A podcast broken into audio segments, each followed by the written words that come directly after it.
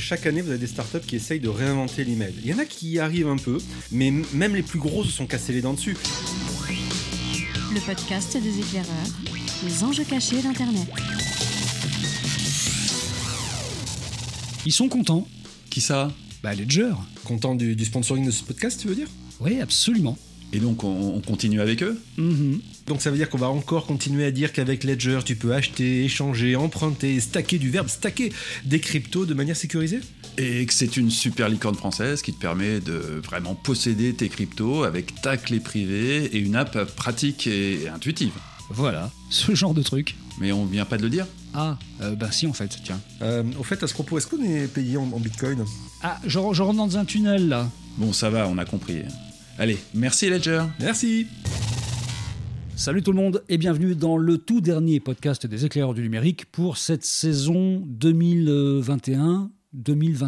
Voilà, on va dire comme ça parce qu'elle a duré tellement longtemps qu'on a l'impression que ça fait 10 ans que ça a duré et qu'on ne s'est toujours pas vu. Depuis combien de temps les gars, je ne sais même pas. Je vous présente Fabrice Epelboin, salut Fabrice, Salut. Et Damien Douani, salut Damien. Bonjour, bonjour. Je, je suis sûr qu'on a changé, les gars. On a, on a vieilli, euh, on, on a blanchi. C'est. Ah bah, je pense qu'on a vieilli, on va même pas se reconnaître. Quand on va se voir en physique pour de vrai, on va même pas se reconnaître. Je suis. Ouais, j'ai j'ai perdu des cheveux et j'ai pris 5 kilos, autant vous prévenir tout de suite. J'ai blanchi la barbe et j'ai perdu 20 kilos. Écoutez, voilà. Donc, Ça, c'est le mariage. C'est un petit peu normal. Aujourd'hui, le sujet du jour pour ce dernier numéro, on s'est dit qu'on allait faire un truc un peu tarte à la crème. Donc, le sujet du jour, ce sera l'email est-il mort? Je sais, ça fait 20 ans qu'on en parle. Mais il y a quand même des raisons de penser que les choses sont en train de bouger avec ce qui s'est passé depuis quelques temps, avec le confinement, avec le télétravail. Et on va commencer d'ailleurs par euh, deux petites devinettes pour vous. Savez-vous combien d'emails sont envoyés chaque jour dans le monde hein, Comme ça, à vue de nez? ouais, 3 milliards. Allez, je vais dire euh, 2 milliards. 300 milliards, les enfants. hein. Oh la vache 300 milliards d'emails par jour, ça rigole pas du tout. Ça fait quand même beaucoup de monde. Ça fait la moitié de la population qui envoie 100 emails par jour ou qui reçoit 100 emails par jour. Enfin, c'est un peu délirant. Ah oui, c'est fou. Oui, mais on, on compte les newsletters et les spams là, parce que pour arriver à un tel chiffre, il y a forcément les spams et les newsletters. Ah bah, bien sûr qu'il y a les spams, évidemment. En 2011, il y avait un fameux PDG, PDG d'une grosse boîte, d'une grosse boîte, qui annonçait la disparition totale de l'email dans son entreprise à 3 ans, en 2011. Qui a pu prévoir ça? C'est Thierry Breton. Je, je sais, j'ai vécu le truc. Thierry Breton. J'ai vécu l'histoire de très près. Je vous la fais très vite, mais j'étais dans la startup qui a été rachetée pour l'occasion à l'époque. C'était Blue Kiwi, qui a été racheté par Atos. Le dirigé à l'époque. Voilà, qui devait être l'outil, l'outil, on va dire, de zéro email. C'était le programme zéro email en interne. Et je pourrais vous en parler si vous voulez dans le, dans le cours du, du, du podcast, parce que c'est assez intéressant, même si ça s'est soldé par un échec relatif. Les enseignements en ont été intéressants. On va parler de, cet email qui euh, vraiment n'est plus du tout, du tout dans les radars de la jeune génération, la génération Z, celle qui est née entre 97 et 2012. Ils ont entre 9 et 24 ans. Alors évidemment, ils ne sont pas tous dans la vie euh, professionnelle, loin de là, donc ils n'ont pas encore été obligés d'utiliser les, emails de tous, mais pour eux, c'est plus du tout, du tout l'histoire. Pour les gens de 30 ans, ça reste quand même assez important. Pour un certain nombre de gens, ça devient important, mais il y a une lassitude complète de l'email. Est-ce que vous-même, à titre personnel, l'email, ça vous gonfle pour parler euh, crûment?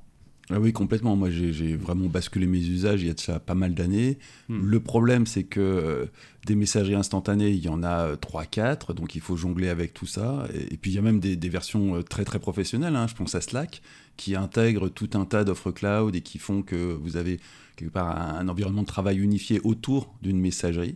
Et c'est vrai que Slack, ça, ça, finalement, ça ressemble beaucoup à des méthodes de travail que moi j'ai connues il y a, il y a un paquet de temps euh, dans des milieux activistes avec euh, l'IRC et puis des choses comme Etherpad qui permettaient des méthodes de travail beaucoup plus fluides, euh, beaucoup plus souples, euh, où on n'était pas obligé de mobiliser tout le monde à un, un moment donné. Et c'est, c'est sûr que ça améliore considérablement les méthodes de travail au, au sein d'une entreprise, Slack.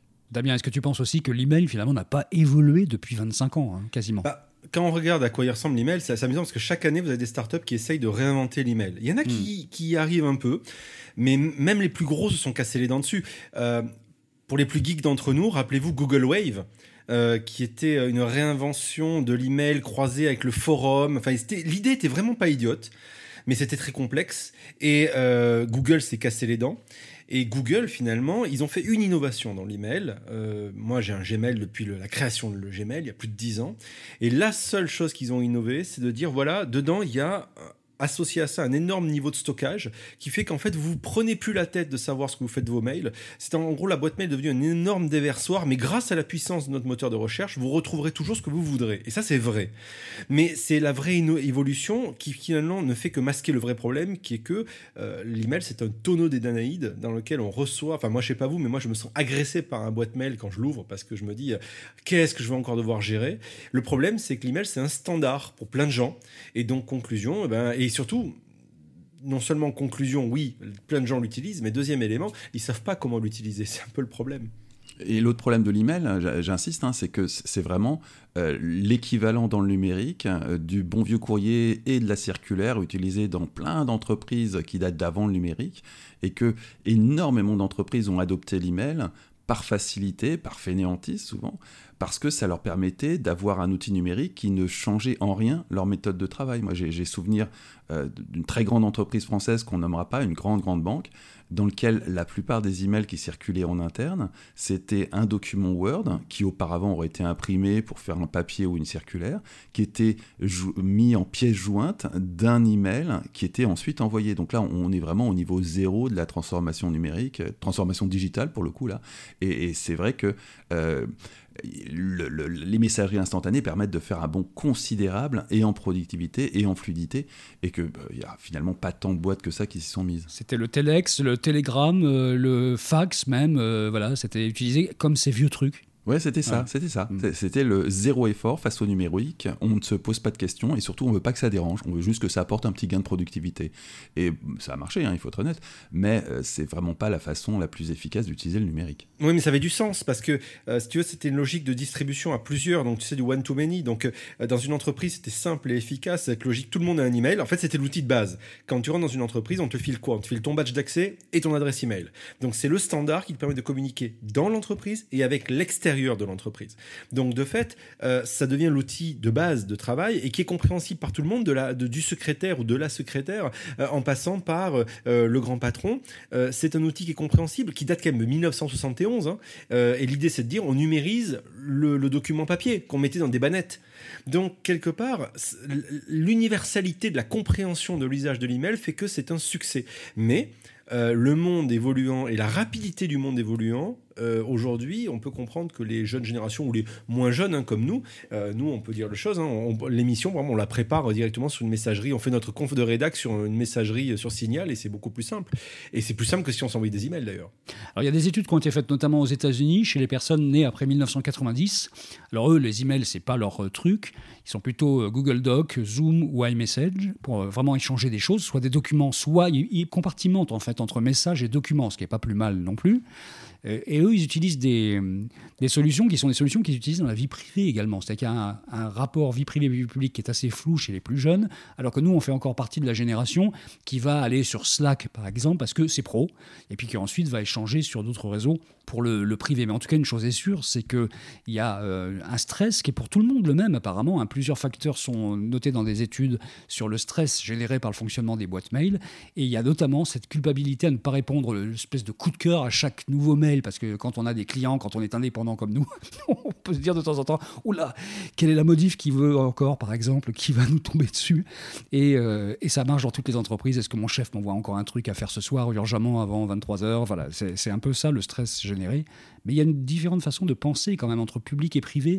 Ça, c'est important aussi. Hein. Alors, il faut reconnaître que cette confusion entre le public et le privé, c'est le cauchemar des DSI et des RSSI, parce que euh, bah, c'est la porte ouverte à tout et n'importe quoi, notamment en matière de cybersécurité et en matière de fuite, parce que c'est forcément si vous transférez un document professionnel sur euh, un environnement personnel, que ce soit Dropbox ou votre email perso pour pouvoir y travailler à la maison, alors certes, l'entreprise y gagne en productivité parce que vous travaillez plus, mais de l'autre côté, euh, c'est vraiment tout et n'importe quoi, parce que la, DSI et le RSSI, ils peuvent absolument pas sécuriser l'environnement bureautique personnel de chacun de ses employés.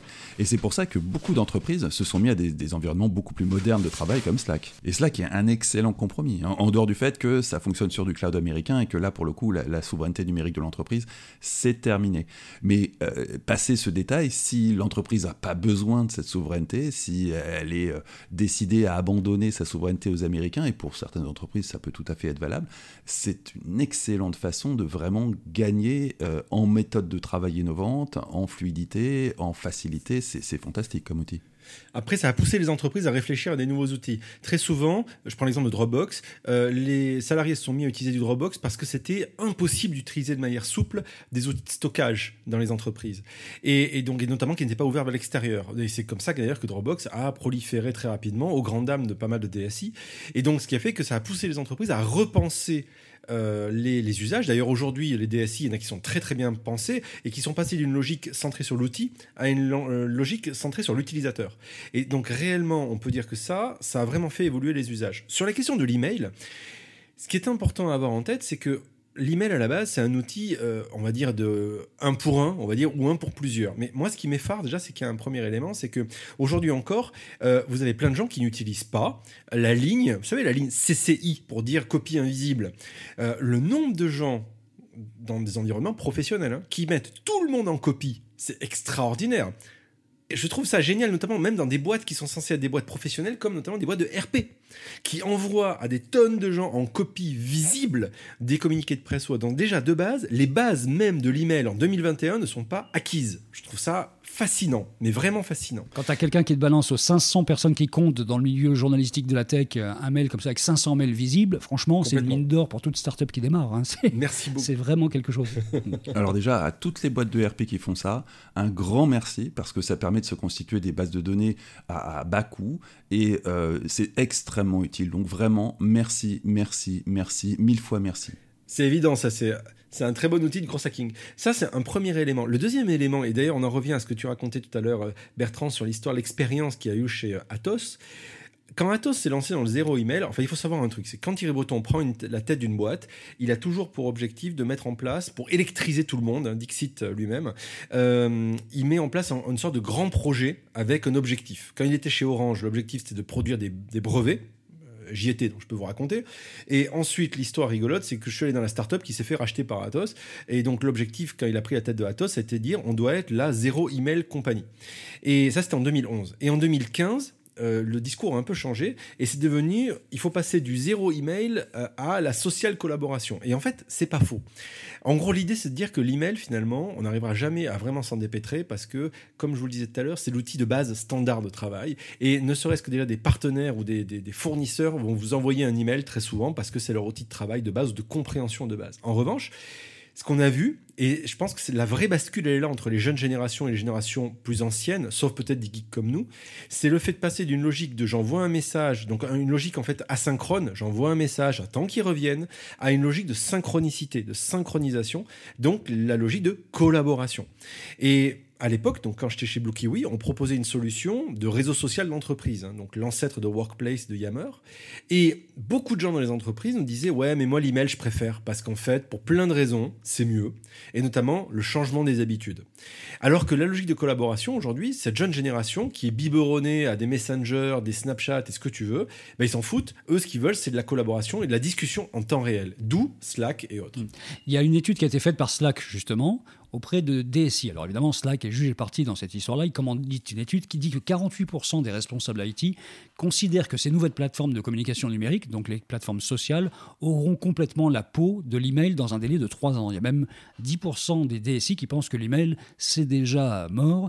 Et c'est vrai qu'il y a d'un côté euh, Slack, qu'on a un peu utilisé, d'ailleurs nous au départ on a essayé de travailler un peu sur Slack, et finalement on est revenu à des plateformes euh, collaboratives qui sont plus euh, grand public en fait, hein, comme WhatsApp dans un premier temps, Signal dans un deuxième il y, a, vraiment cette notion d'aller vers quelque chose qui soit plus euh, plus quoi finalement. Est-ce que c'est le côté collaboratif qui ajoute quelque chose ou est-ce que c'est finalement la simplicité de, de, retrouver le vrai moteur de recherche à l'intérieur, le fait qu'on peut vraiment classer ses documents? Qu'est-ce qui fait que le mail c'est pourri et que les plateformes comme ça sont plus intéressantes? Bah, dans notre cas de figure, on était clairement dans euh, le cadre euh, d'utilisation d'outils personnels pour faire du professionnel, on va dire, parce qu'on est gentil avec nous-mêmes. Mais euh, si c'est facile de faire une conférence de rédaction sur Signal, ça devient un peu plus compliqué de vraiment collaborer. Et là, quand il s'agit de collaborer, bah, c'est là que des outils comme des ancêtres comme Blue Kiwi ou, des trucs plus contemporains comme Slack prennent toute leur valeur. Et c'est vrai que ça permet de complètement changer ses habitudes de travail, mais c'est aussi un inconvénient. Euh, ça, impose de changer radicalement ses habitudes de travail, parce qu'on ne va pas pouvoir transposer ces bonnes vieilles habitudes de travail dans un outil comme Slack. Il va falloir les repenser, il va falloir s'adapter, et, c'est là qu'on va forcément observer des clivages générationnels entre des jeunes pour qui c'est parfaitement naturel et qui ont l'habitude finalement euh, de travailler à partir des possibilités offertes par un outil, et euh, des vieux qui sont dans cette perpétuelle transformation digitale et qui s'attendent à avoir le moins de disruption possible sur toute leur méthode de travail et leur façon de fonctionner. Et ça, c'est un vrai souci. C'est exactement ça. Et un autre élément, c'est que moi personnellement, j'aime pas Slack parce que Slack, pour moi, il a été conçu à la base par des plutôt des ingés, enfin plutôt des gens, mm. on va dire, qui, étaient dans une logique de développement, dans le, dans le dev. Ouais, des devs, et, des devs vraiment au départ. Et, je trouve que euh, l'état d'esprit de Slack est un peu complexe par moment, mais c'est très puissant comme outil, c'est vrai. Le problème principal, c'est qu'aujourd'hui, très souvent, les entreprises dans une logique de transformation font cohabiter les deux. Quand une entreprise vous dit, waouh, on utilise Slack, par exemple, hein, ou un autre outil, ils n'enlèvent pas l'email. Donc, vous avez euh, double des doubles chaînes, on va dire, double, des doubles channels de, conversation qui se créent avec d'un côté, et d'ailleurs nous on l'avait vécu avec Blue Kiwi, à l'époque on nous disait non mais les gars, attendez, vous êtes gentils, votre outil il est génial, mais euh, ça ne marchera que si on dit qu'on arrête les emails, parce que sinon on double tout. Euh, en plus, euh, c'est vrai qu'il faut avoir l'habitude de discuter, de converser. de... Il y a aussi un autre élément qui est que les gens étaient gênés que tout le monde voit tout. Et des fois, on aime bien avoir des discussions en privé. Et l'email permet ça. Donc, et puis il y a la logique aussi de retrouver un document parce que euh, je pense que psychologiquement parlant, il y a cette notion de ah, un email avec un document attaché, alors qu'il faut le retrouver dans la masse des documents, des conversations qu'il y a euh, sur Slack ou ailleurs. Donc c'est un vrai changement de mentalité, de mode de fonctionnement qui, est nécessaire dans les, dans les outils de conversation. C'est pour ça que l'étude que, tu, que tu cites, moi j'y crois pas une seconde, trois ans. Mais c'est, enfin, il y a eu la même étude il y a dix ans. Hein. Euh, moi je pense que l'email, il en a encore pour dix ans, facile. C'est pour ça que j'ai dit que c'était Slack qui la faisait, parce qu'évidemment ils sont, ils sont intéressés à l'idée de, que ça disparaisse. Moi, je pense que je pense que l'email, il en a encore pour 10 ans facile. En revanche, euh, certainement qu'il va aller décroissant parce qu'il faut reconnaître que ces outils conversationnels ont pour eux d'avoir des, on va dire, des, bienfaits, euh, notamment en termes de synchronicité, de synchronisation de l'information. Par contre, euh, pour moi, ça va en parallèle avec autre chose qui est le floutage des lignes pro et perso, le côté toujours connecté, le côté FOMO, de rater quelque chose. Et peut-être que quelque part, alors que l'email nous stresse parce qu'on se dit, oh là là, la tonne de trucs qu'il faut que je traite, j'en ai 500 euh, en retard, et eh ben le problème c'est que vous avez la même chose de l'autre côté en, arrivant en disant, oh là, toutes les conversations, oh, j'ai pas tout lu, il faut que je les lise. Et conclusion, euh, il y a un autre stress qui se crée, surtout que quand on te pose une question, par exemple sur Slack ou ailleurs, hein, euh, on veut la réponse tout de suite. Et donc si tu joues pas le jeu, eh ben on va te dire, mais qu'est-ce que tu fous? Et donc, ça crée un autre stress. Est-ce que ce qui pourrait sauver l'email, finalement, dans une certaine utilisation, ce serait son caractère durable, son caractère un peu officiel? On peut arriver aujourd'hui euh, pour un procès avec des mails, on peut arriver euh, au prud'homme avec des emails. Ça a une valeur. Alors, si, si, hein, vous pouvez tout à fait euh, envisager un prud'homme avec des échanges sur WhatsApp. Hein, ça m'est arrivé, ça marche et c'est recevable par les prud'hommes. moi, je voulais aussi souligner le fait que booster comme ça la communication interne avec des outils de messagerie instantanée au sein d'une entreprise, ça peut avoir des effets rotors pour certaines entreprises. Hein. Si vous avez un climat social dégueulasse au sein de la boîte, mais qu'elle fonctionne en silo avec une communication interne embryonnaire, euh, le fait d'introduire ce genre d'outils, ça va euh, au contraire révéler des problèmes qui jusqu'ici étaient euh, glissés sous le tapis et ne mettez pas en péril l'entreprise.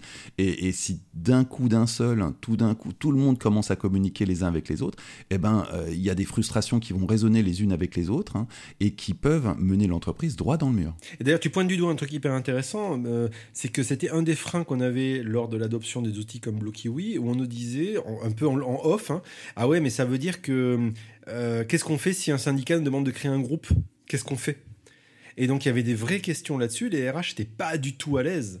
Et euh, alors maintenant, on va dire qu'il y a des habitudes qui ont été créées, mais il y a un autre élément aussi qui peut être une autre, outil, on va dire, qui peut poser problème aux entreprises. Donc la mobilisation.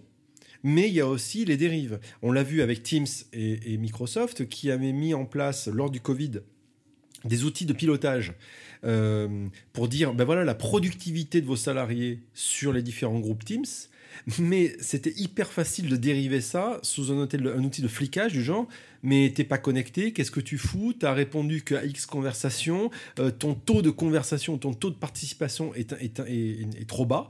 Et d'ailleurs, Microsoft avait fait immédiatement marche arrière en disant oh là oh là là, c'était pas du tout conçu pour ça, donc on retire ça.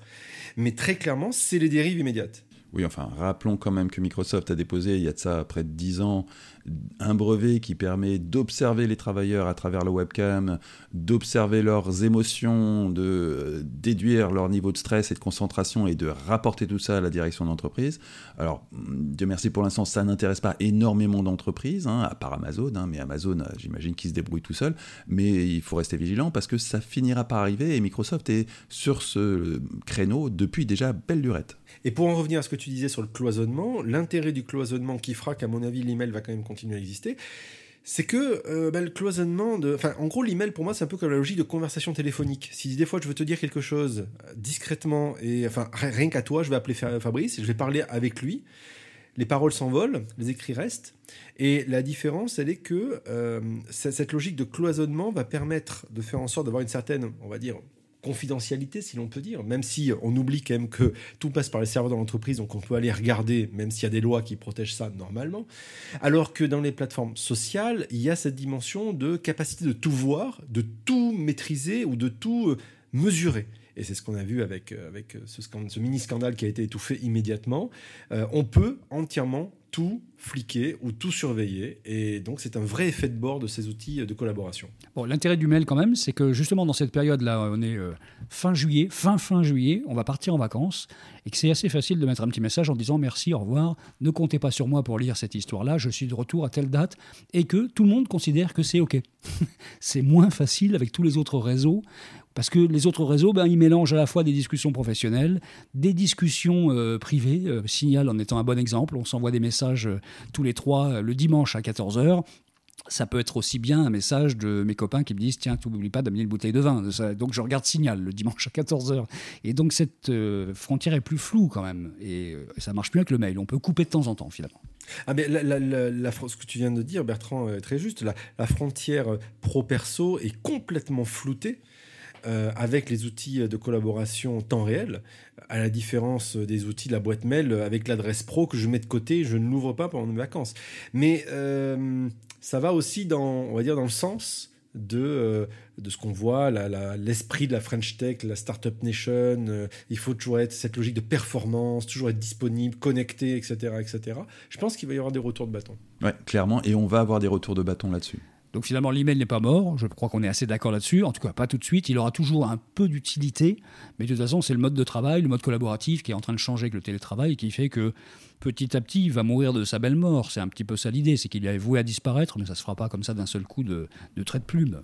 Ah, c'est les jeunes générations qui vont imposer ça un peu partout et dans l'entreprise. Hein. D'ici 10-15 euh, ans, bah, euh, ces jeunes générations auront 40, 45 ans, et euh, très clairement, elles auront pris le dessus et elles imposeront leurs usages à tous. Oui, enfin, dans les entreprises, les, chefs seront toujours des gens de 55 ans, et, et eux, ils continueront à utiliser le mail et à l'imposer à tous leurs clients, donc il va y avoir un temps de latence assez grand. Quand bah, ils seront déconnectés de leur force de travail, et du hmm. coup, ils pourront plus communiquer proprement avec elles, ils n'arriveront pas à recruter, donc je pense qu'ils s'y mettront. Ils sont pas idiots, ils sont pas idiots. L'email, il va avoir un destin de ligne fixe, c'est-à-dire en gros, on aura toujours une ligne fixe avec un téléphone connecté quelque part, euh, mais euh, soit ce sera de la publicité, donc du spam hein, qu'on recevra dessus, soit éventuellement euh, une ou deux personnes dont on sait qu'elles ont le numéro de téléphone, vous savez, c'est la grand-mère ou c'est les parents qui appellent encore dessus.